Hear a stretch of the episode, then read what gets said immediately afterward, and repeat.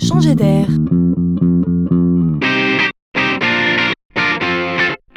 C'est la chronique de Laurent Collen. Arrêtons-nous un instant sur le métier de vendeur. Le vendeur qui vous vend quelque chose est la personne la plus sympathique de la Terre, empathique, compétent, sympathique même, avec le sens du service et un côté arrangeant, il vous a convaincu. Le vendeur qui ne vend pas vous a pris du temps. Vous aurez presque importuné et semblé plus intéressé par le prix de la vente que par vous, le client. C'est un peu caricatural, oui, mais ce n'est pas faux. Je force le trait, mais à peine. Ce que je veux dire ici, c'est que le métier de vendeur a mauvaise presse. Et c'est bien dommage. Il ne le mérite pas. Savez-vous que le magasin préféré des jeunes a longtemps été la grande surface? Non pas parce que c'était mode, mais parce que personne ne cherchait ici à leur vendre quelque chose.